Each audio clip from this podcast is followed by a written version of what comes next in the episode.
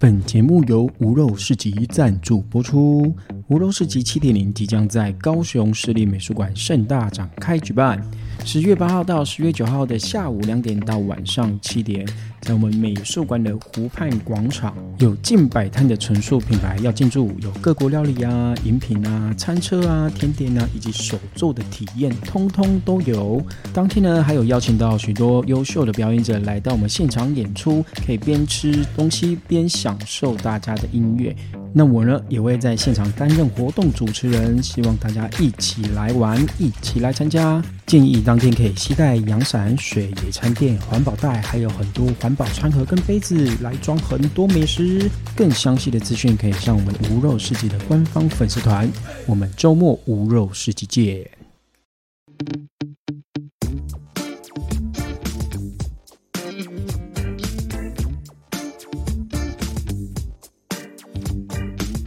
欢迎收听城市线，我是 Cooper 刘嘉诚，在这边呢会跟大家分享我所看见的世界。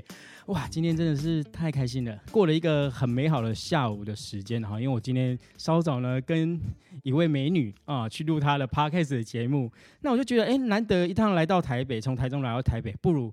我也邀请他来跟我一起录一起 podcast 吧。但是，但是在介绍这个人出场之前呢，按照我们现在节目的惯例，我要用一首旋律来欢迎他出场，这样子。Ladies and gentlemen。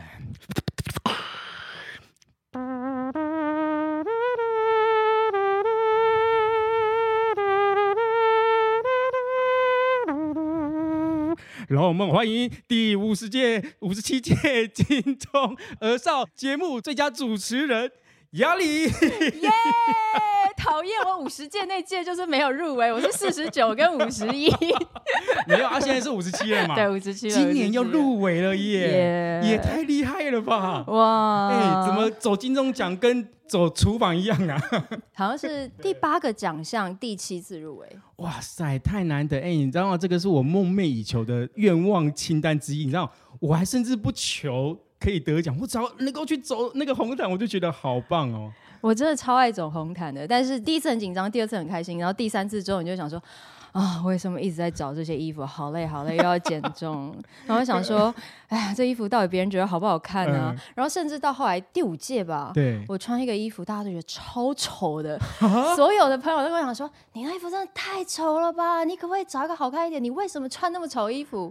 然后我就跟他讲说。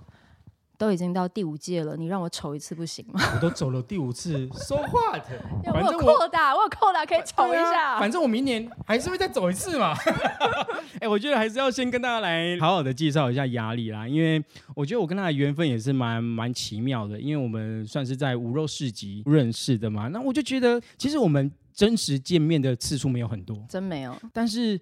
我从第一次看到他的时候，我就觉得，哎，这个人，哎，等下你老实说，第一次，你知道吗？我马上直觉在发抖吗？没有没有，我马上一个直觉画面飘出来，就是可以用什么样花来形容他？我觉得他就很像蒲公英，就是很淡淡的，但是又很哎很有吸引力，因为你就会一直想要盯着那个蒲公英，然后看它这样飘飘飘飘飘会飘去哪里，然后它可能有时候落地生根，它又会长出一个新的花朵出来。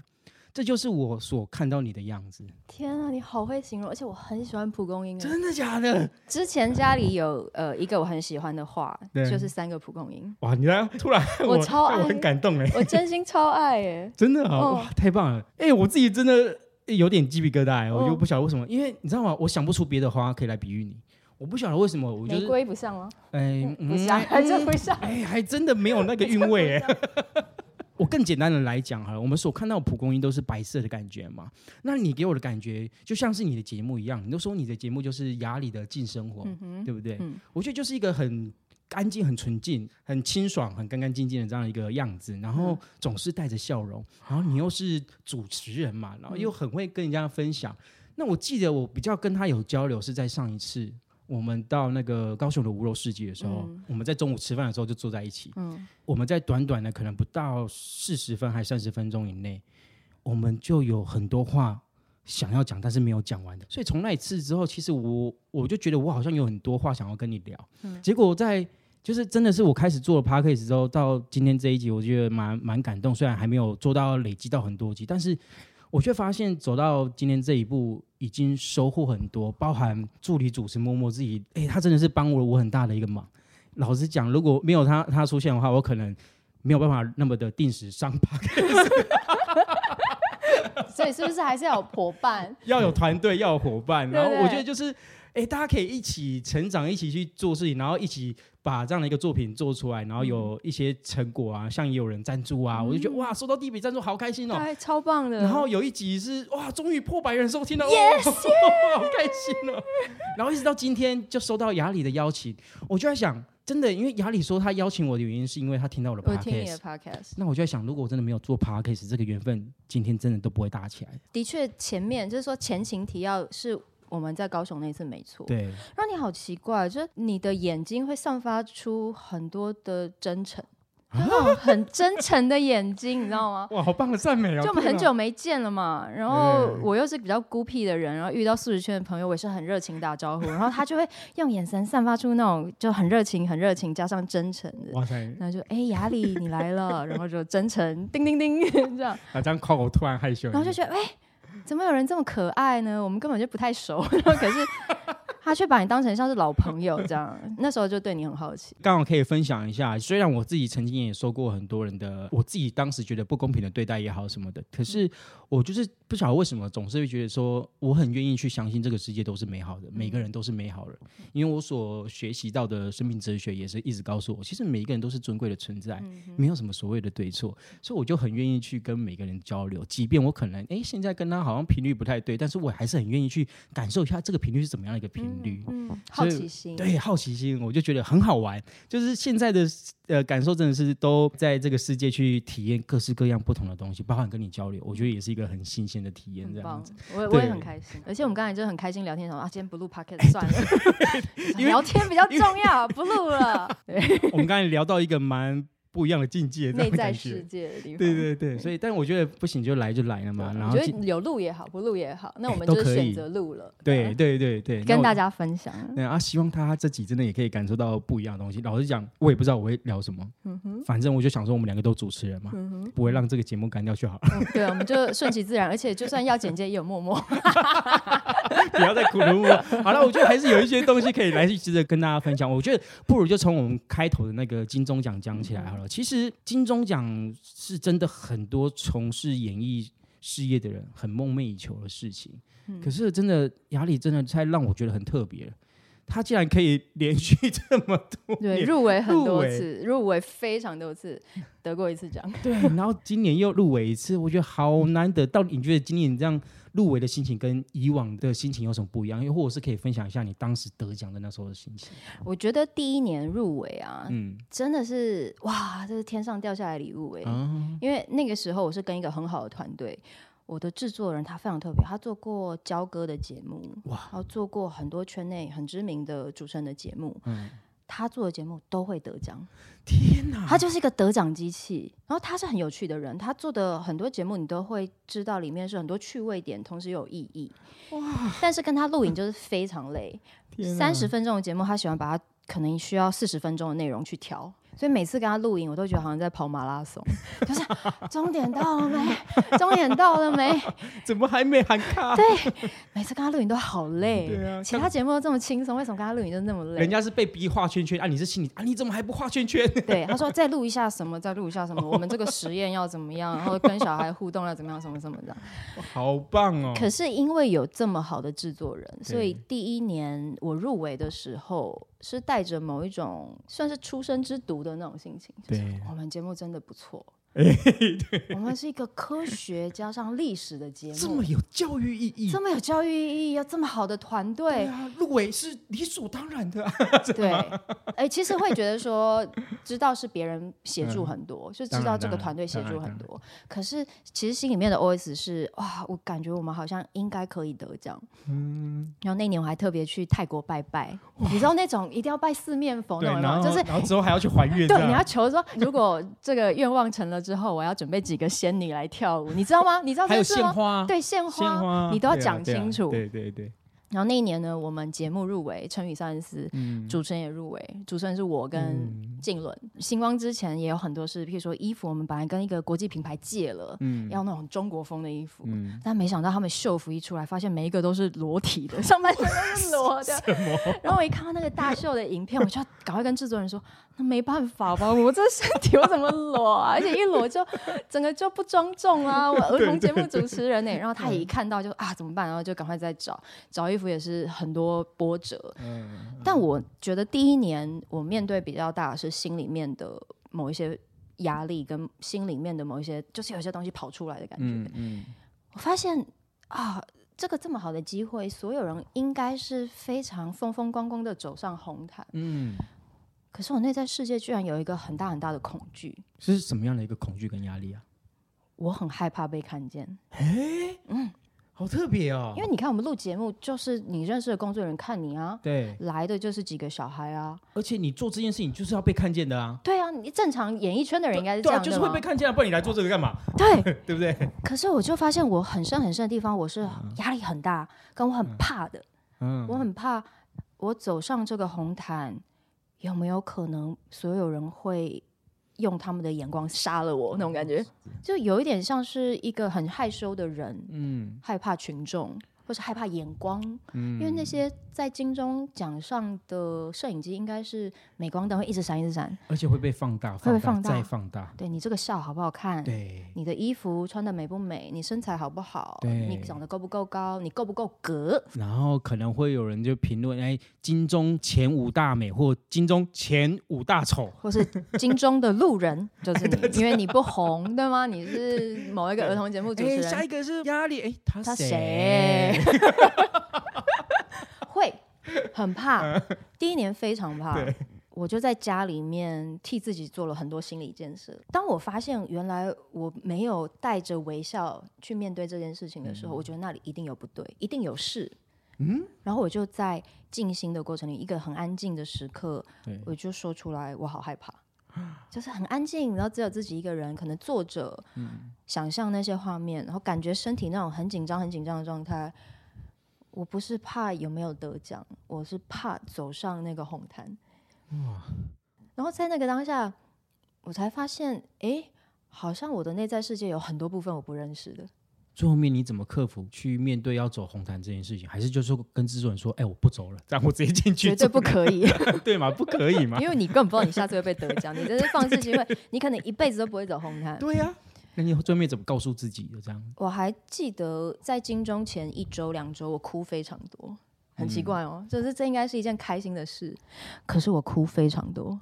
我表面上觉得我担心这个找不到衣服的压力，嗯那种你知道啊怎么办？最后一刻找不到漂亮衣服的压力。嗯可是当我自己一个人在家里，然后很安静的跟自己相处，然后我去问自己，我发现我就是害怕很多人。然后那时候我做了一些事情啊，就是第一个，我觉得找到自己的心声，把它说出来，它就是一个转变的开始。原来我是这样看，是，原来我怕的是这个，我面对它了。就是我嗯看见你喽，Hello，我内在世界很害怕镁光灯的那个自己，嗯。我看见你喽，你不要担心，我们一起试试看，我陪着你，类似这样子，可能就是跟自己对话。嗯但我第一年比较幸运是。我还是有搭档嘛，就是静伦是我的搭档，所以我太紧张的时候还是可以搂着他，哎 就是我要发抖的时候，我还是可以抓着他。我是找他来挡一下这样子，对对对然后那一年我们就很顺利的找到漂亮的，好像是金装前几天吧，找到漂亮的衣服，然后也搭配好了，然后两个人就一起走上去，走上去也很多漂亮的照片。是那我觉得我做的可以，嗯就我没有像我想象中的很害怕，或是我会发抖、跌倒，什么都没有，它就是顺顺的完成了。嗯，但其实后来比较难接受就是没得奖，反而对，反而在乎的事情转变了，转变了，就是节目得奖那一年我们节目得奖，哎，其实也还是不错也不哎，错啊，对啊，被肯定啦。对啊，然后主持人没得，嗯，那没得之后就会遇到一个问题：什么问题？我都这么努力了，节目都这么好了，我们还有机会吗？嗯嗯嗯，反而会多了很多质疑的声音，嗯，质疑自己也好，或质疑这整个世界也好，就会觉得，对我不够好吗？嗯，没有缘分吗？嗯，那我还有机会再归零，重新开始，再一次把我的节目做成像现在这样，或是更好吗？我还有一次机会的话，我还做不做得到？嗯，然后那时候我记得我有个很好的朋友，他就跟我说，其实你现在要学的就只有一件事，就是归零。哇，全部重新开始，你没有入围过，对，你就是重来。你本来也就是从零开始的，你才有现在这个成绩啊，对对不对？可是人是这样，就当你以为被肯定，你站到那个位置上，你就觉得那我怎么再往上？我没有办法了。对，可是其实所有的一切都是从零开始。我们常常其实很多时候会莫名的恐慌跟害怕，嗯，可是当你一步一步愿意静下来，就像每个人静下来的方式有很多种，嗯有的人是念经，有的人是冥想，有的人是静心，啊、有的人是到山上爬山的过程当中，也是一种静下来。嗯，这个过程当中，你就真的会感受到，哦，原来我是在害怕这件事情啊。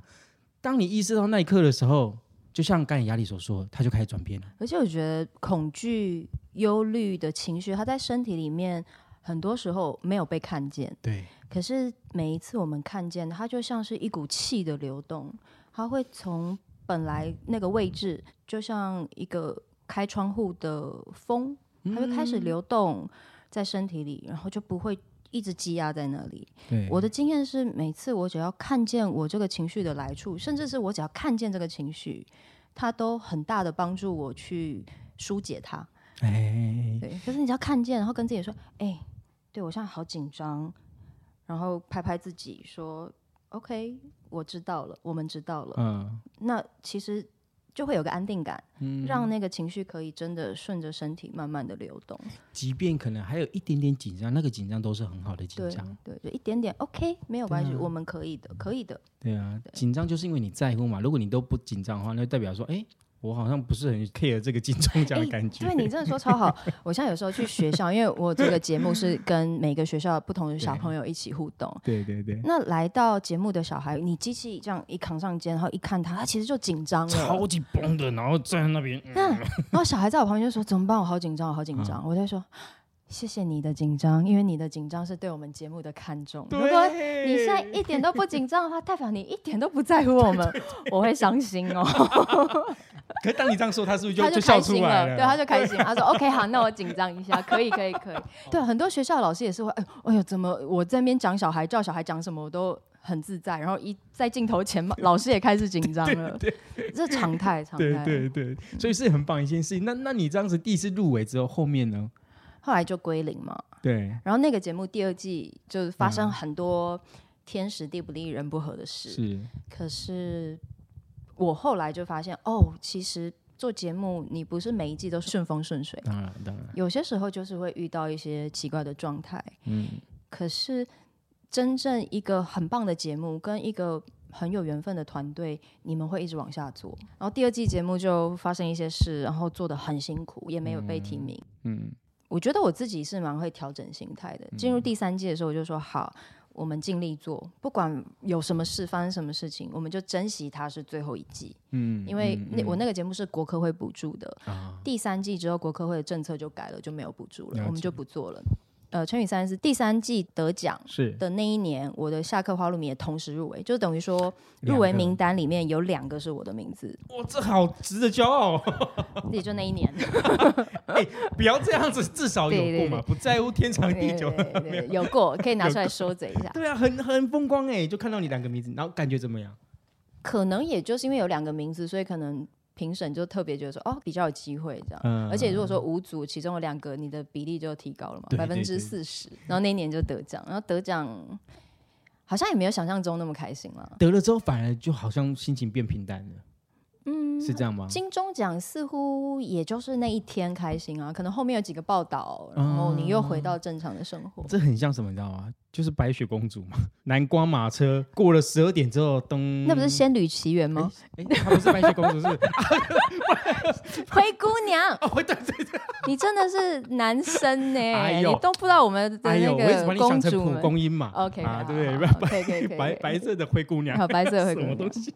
可以，你圆的 看大家觉得可不可以啊？哈，大家可以留言告诉他，他这个笑话人都不 OK。对对就很像回归那种感觉。其实你就是风风光光结束之后，其实你还是要回归到原本的生活这样。你知道我跟静伦一起得奖，他超可爱的，嗯因为他是新加坡人，所以新加坡报道就说他是这个新加坡之光，嗯跟那个新加坡一起去奥运游泳比赛得金牌还是什么银牌那个游泳选手放在一起，这样子，哦 说他是新加坡之光。然后我看到那个报道，我就说：“哎、你们国家真的对你非常好、哎。”对呀、然后他也很开心。然后大概隔了几个月之后，他说：“奇怪，为什么得奖了都没有什么变化？”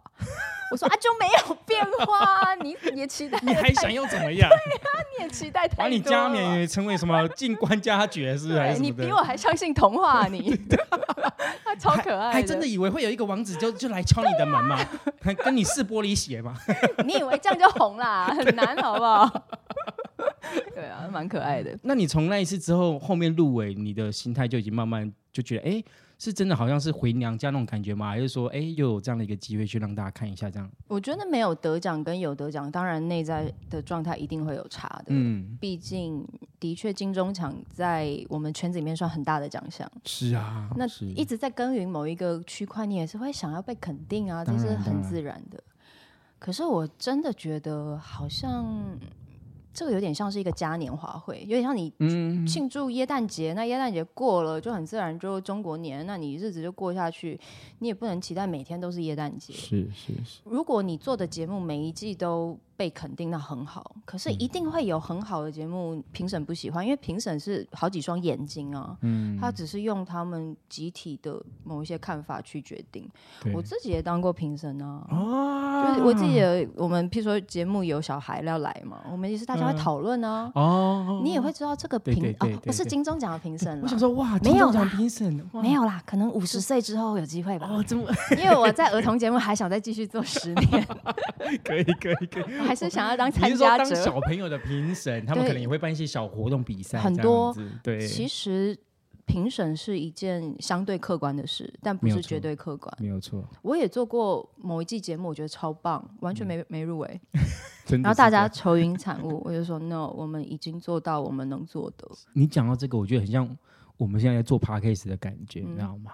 你说 podcast 现在竞争者这么多，随便一个 YouTuber 进来就可以把他们 YouTuber 的流量带进来，嗯哼，我们要怎么去比过人家？嗯所以我到时候面也是去问说，今天这一集内容我喜不喜欢？嗯，我都会跟默默说，哎、哎、你觉得这集我们哎、这样聊下来，哎、好玩吗？喜欢吗？可以，好，那就好了。嗯，啊，剩下的我们真的没办法掌控，没办法，对不对？对，而且 podcast 是一个，它就像是一个洞穴，洞穴。其实人要怎么进来这件事情，好像不是像 YouTube 这样，它会推送嘛。或者是这么的直接啦。对啊，对啊，所以其实应该是说，不管做任何事情，我觉得是真的要先从自己喜欢开始。嗯在这个过程当中，我也会蛮好奇的，因为其实雅里不只是主持嘛，一开始从模特儿出身，又有演员的身份，后面又去演讲，甚至他原本根本不是演艺圈的的路，对我本来是？医学、跟医学相关，物理治疗师，物理治疗师，拿到执照，但是没有什么在职业的物理治疗师。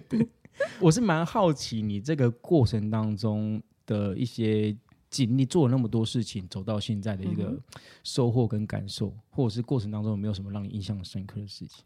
我自己是觉得，可能我们在十八岁到二十几岁的年纪，嗯，不一定会知道生命会往哪里走。对，我们的选择大部分是集体的，就是爸爸妈妈觉得当医生很好，那我们去努力当医生。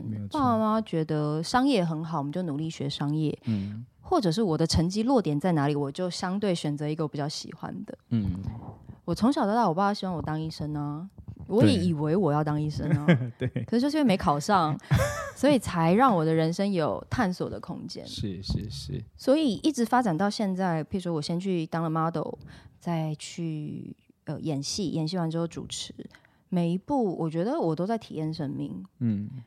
他都在让我变成一个很厚实的人。我有不同的经验，在 model 的时候我就知道说，OK，演艺圈可能是我想做的。哎，然后演戏的时候发现，哦，原来在我从小到大受的教育里，我没有在看重情绪这件事。嗯，因为当演员的时候，你要很自在，你有奔放的情绪，你愿意在其他人面前展现，你能够同理角色，对，你可以进入角色，你要很愿意把自己真诚的自己分享给表大家看，现对，展现出，来。我刚演戏的时候，我就觉得那个问题非常大，只真的是问题。有很多这个方面跨不出去，嗯。或者是有隔阂在的。因为我是生长在一个我爸爸非常有力量的那样子的家庭，男性意识很强烈。嗯。我爸爸是一个很坚强的人，同时他也很赞许成功这件事，他自己是成功的，嗯。所以我们孩子都会有一种下意识，对我不能够示弱，嗯，我不能够脆弱，跟我要好好的，我要是成功的，我要是努力的，跟我必须要是负责任的。小时候我也会哭哦，很小的时候我也很会哭，就是那种爱哭的小孩。对，可是不知道到哪一天之后，我就会其实很想哭，可是我说我很好，我要努力。会觉得说这样才是对的。对，然后等到我开始演戏之后，发现我完全在镜头面前哭不出来，它是一个很大的 bug。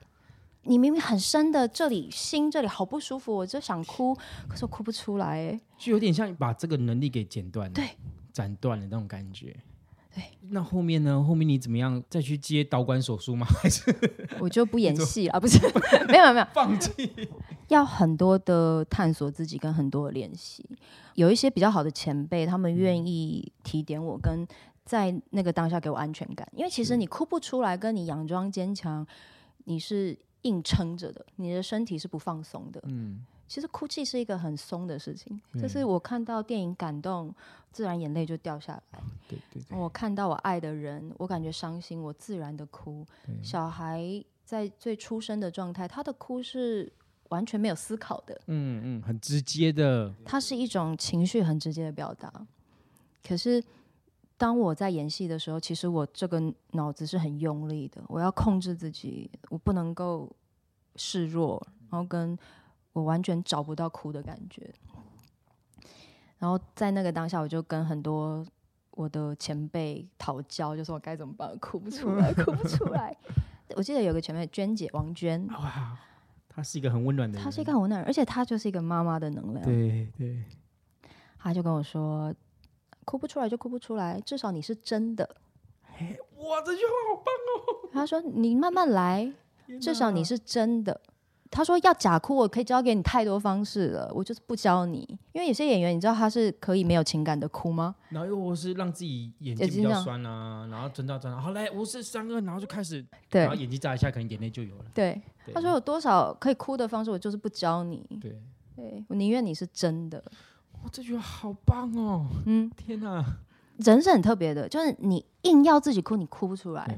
当你有一点臣服、放弃、放手，你就觉得我就是哭不出来。嗯，有一天神就会帮你，宇宙就会帮你，你就嗯会在一个你完全不知道的时候，你就哭了，然后你就觉得我开了，连接回来了，然后接下来你就像水龙头一样了。天哪！可是的确对我来说，那一次哭是戏发展到中后段，对，我跟其他演员的感情是真的，所以当那个剧情自然而然发展，你就是会哭，对，因为我找到从雅里想要演一个角色，演心仪这个角色，嗯变成雅里是心仪，已经合为一体哦了。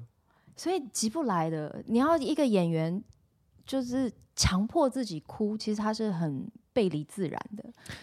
嗯，其实有时候那个过程也是需要的过程跟嗯必经的过程。嗯，它不是说你一开始哭就是很漂亮的哭，就或者是啊你就是超专业的，不嗯并不是。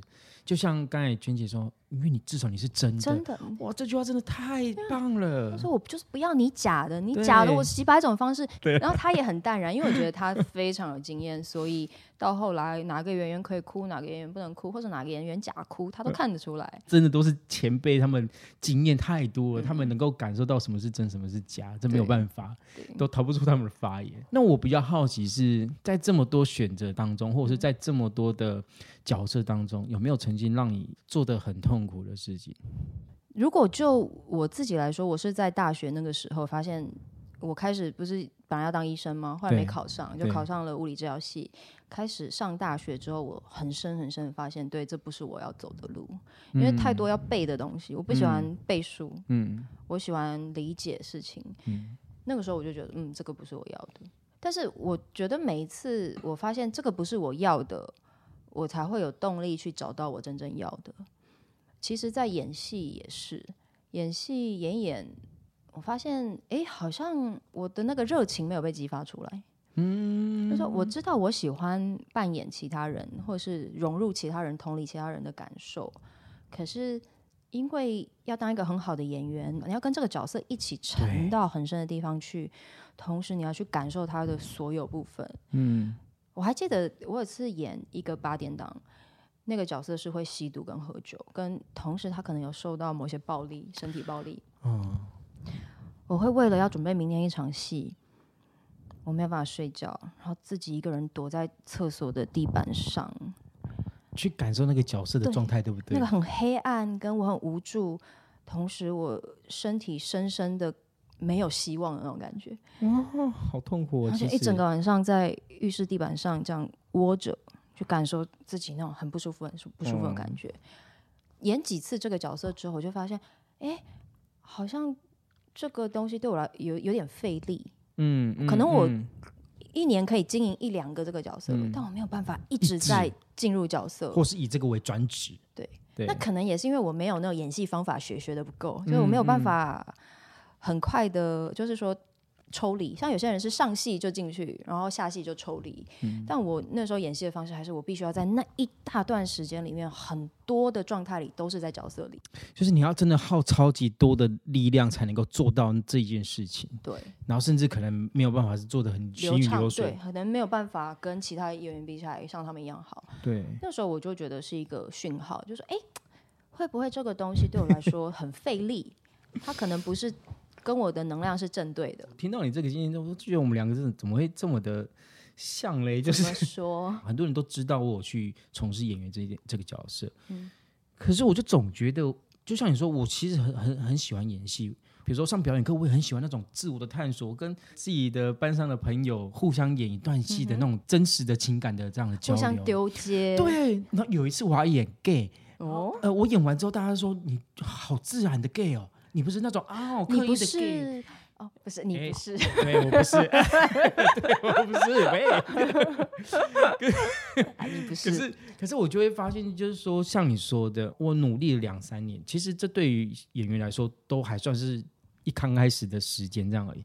可是在这短短两三年，我花了很多力气去感受这件事情，我就发现说，呃，未来如果有机会，我还是很愿意去尝试，但我好像不会执着在演戏这件事了。因为我知道这个好像不是我最能够很轻松去做到的事情，但是我喜欢。嗯哼，对，那主持这件事情好像是我很轻易可以做到的，很在行。然后很多人也觉得说不错的，然后我自己主持一下也会觉得很很有成就感，很有开心的，所以我才会来录 podcast。我觉得你刚才讲那个好像有点是类似这样感觉，对不对？但我很感谢演戏那几年给我的经验，因为我从一个本来很理性、很木的人，就是我可能。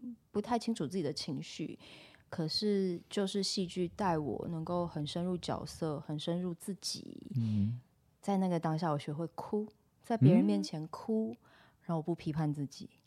后来真的，我觉得演戏带给我的灵性最大的帮助是，我对情绪不会批判。对，就像我有些朋友也是佯装坚强。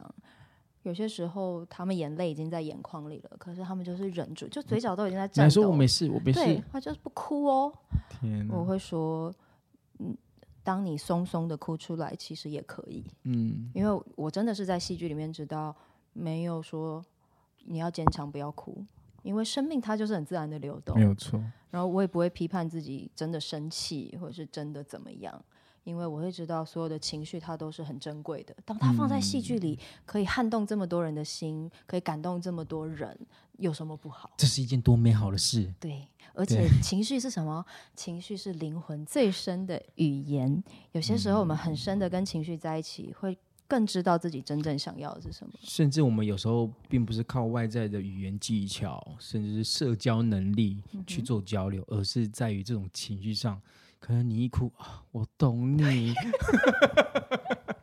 很有戏。对，其实一直听到呃，雅里在这个过程当中一直在探索自我，然后我自己在演艺圈的生涯里面尝试做了很多事情，但我也觉得说这些过程也都是在更认识自己这一件事情。那对于现在的你呢，包含其实我听了你很多的 podcast，再跟大家宣传一次，就是雅里的静静生活活，。亲爱的大家，你这周过得好吗？欢迎来到雅里的静生活。，对，就是你做了那么多探索，到现在，你觉得你真的完全认识自己了吗？又或者是说，现在的你，你觉得是怎么样？你跟今年你怎么去看待你入围的这件事情？嗯，其实我是一个很喜欢旅行的人，而且我很喜欢自己旅行。有些时候我会去欧洲一整个月，啊，开车在很冷很冷的雪地里面，享受走在异国的道路上的感觉。我喜欢旅行的原因，是因为我可以看到很多不一样的人、不一样的事。这个是外在世界的旅行。是，我也很喜欢在我的内在世界旅行，我觉得自己也是很新很新的领域。我每一次当我有不同的情绪，或者说我对事情有不同的看法，甚至是当我在安静下来，心底很深很深的声音跑出来的时候，有些时候我都会令自己惊讶，或是我今天这样想，可能半年之后我有转变了。譬如说，像我半年前可能在想，诶，我可以自己生活，我很喜欢自己一个人。可现在我可能会说，诶，如果有一个孩子，如果有个家庭，会是长什么样子？我弟弟住在美国，那以前他每年都会回来，疫情期间他就没有回来。那前几个月他终于隔了三年才回来见到我，我就跟他说：“嘿，我现在真的好想要有一个家，有一个宝宝。”然后他就说：“哇，他觉得很惊讶，我居然会有这种转变，因为我以前就说啊、no，我就僻的人，对我 I'm OK，喜欢自己一个人生活的人，对我就是想要跟一只猫一起老死，对可能要跟很多只猫一起 哎、老死。你也要先问一下猫有愿不愿意跟你一起老死嘛？猫说：“我先走，拜拜。不好意思，我才没有要跟你活那么久嘞。我换另外一只。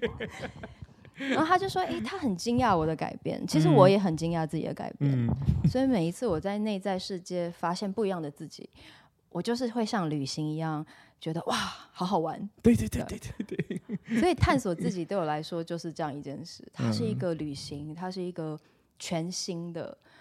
今天的自己跟明天的自己都有可能不一样，没有错，所以它才好玩。对对对对对对，我其实听了你那么多 p a r k 我觉得你好像越整理越清楚，然后你也其实不管现在想要做什么，或者是还没有做到什么，其实你都还是蛮享受在这个当下的。对啊，我可以，我可以，嗯，没有目标，我就废，对我就废，就废。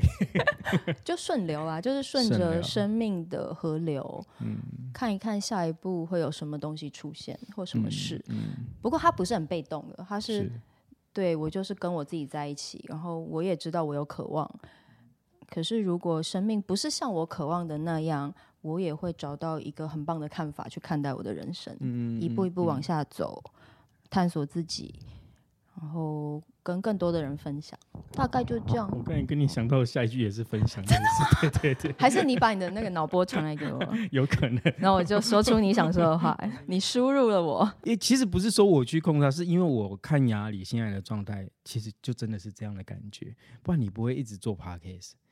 而且我真的很 respect 雅里，是因为他竟然可以自己一个人录这么多集了，已经几集了？现在九十几集了对嘛？九十几集了，所以你看我多爱讲话，哎，他做九十几集了，我竟然是他第二集有邀请来宾，是不是 多看重啊？各位观众朋友还，是还没有人找，啊不是就很孤僻没朋友，没有啦，是真的，我我觉得是一种顺流啦，顺流啦，顺流流顺流。我是真心对你好奇才会找你。哎、因为其实你知道吗？我真的也常常会想，哎、那我下一集要录什么？哎、我要找谁录啊？嗯我跟你讲，通常哈，你越想找的那个人，他就越不给你录，嗯就是不会给你明确的答案。嗯哼，可是当你不去想的时候，就有人就会说，哎、要不要？比如说像雅里就会来问你，对，然后像呃，我我跟曾子毅的老婆嗯 Jackie 录这个 podcast 的时候，其实是曾子毅推荐我，我说哎我你你也可以跟我老婆录一集啊。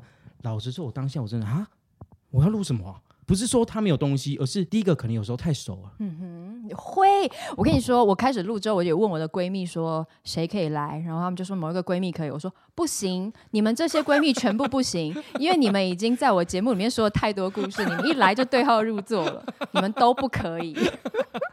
你们的故事都被我讲完了，对，你们进来，人家就知道是你。我说那故事是你，不 OK，不行。而且我超不会说谎，你知道吗？我是那种就是说谎我会嘴巴会抖那种，所以你们不行，全部都先不行，禁止。那最后面，最后面，我觉得你有没有至今为止的一个小总结？或许我们人生都会有金钟奖，对一个妈妈来说，可能她心里面觉得小孩的肯定是她的金钟奖。可能对很多专业的人来说，某一些别人的赞许是金钟奖。对。可是对我来说，慢慢的，金钟奖可能本来是很高很远的目标。嗯。可是随着我们越来越长大，或越来越成熟，我们会知道，尽管它是金钟奖，可是可能我给自己的肯定跟认识，它对我来说也是最大最大的奖项了。嗯。一定是我们先肯定自己，那个东西才会合而为一。外在跟内在才会一致。那别人给你一个奖项，你觉得自己承受不起，你永远都没有办法跟他合一。没有错。所以对我来说，慢慢的金钟奖的这个光环，它会变小，它会变成一个感谢，就是谢谢大家看到。那好，谢谢，我再继续往下努力。这样。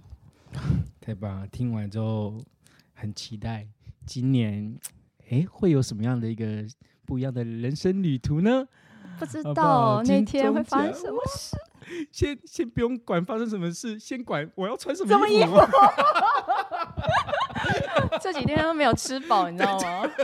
对，还有饿很久了，那我超伤心。这一次金钟奖太早公布，这次有一个半月吧。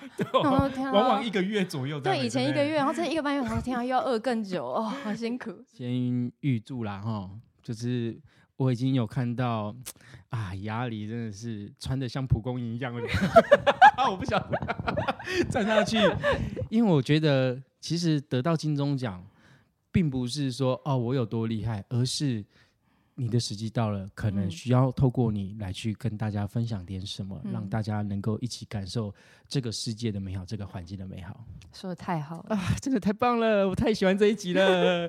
谢谢我们雅里来我们的城市线，超开心的。如果你真的对于这集有很多的共感，跟很多的哎，也很想要分享你的感受的话，真的欢迎到我们的 Apple Podcast 底下五星评论留言，然后你也可以到我们底下的资讯栏，哎，可以去呃。看看雅里的 Podcast，雅里的 IG、Facebook，然后有想要留言的都留言给我们，不要吝啬你们的分享哦。好，那我们就下次见喽，拜拜，拜拜，谢谢。如果不是默默画大圈圈的话，我们会继续聊下去。好，约莫画了跟月亮一样大的圈圈。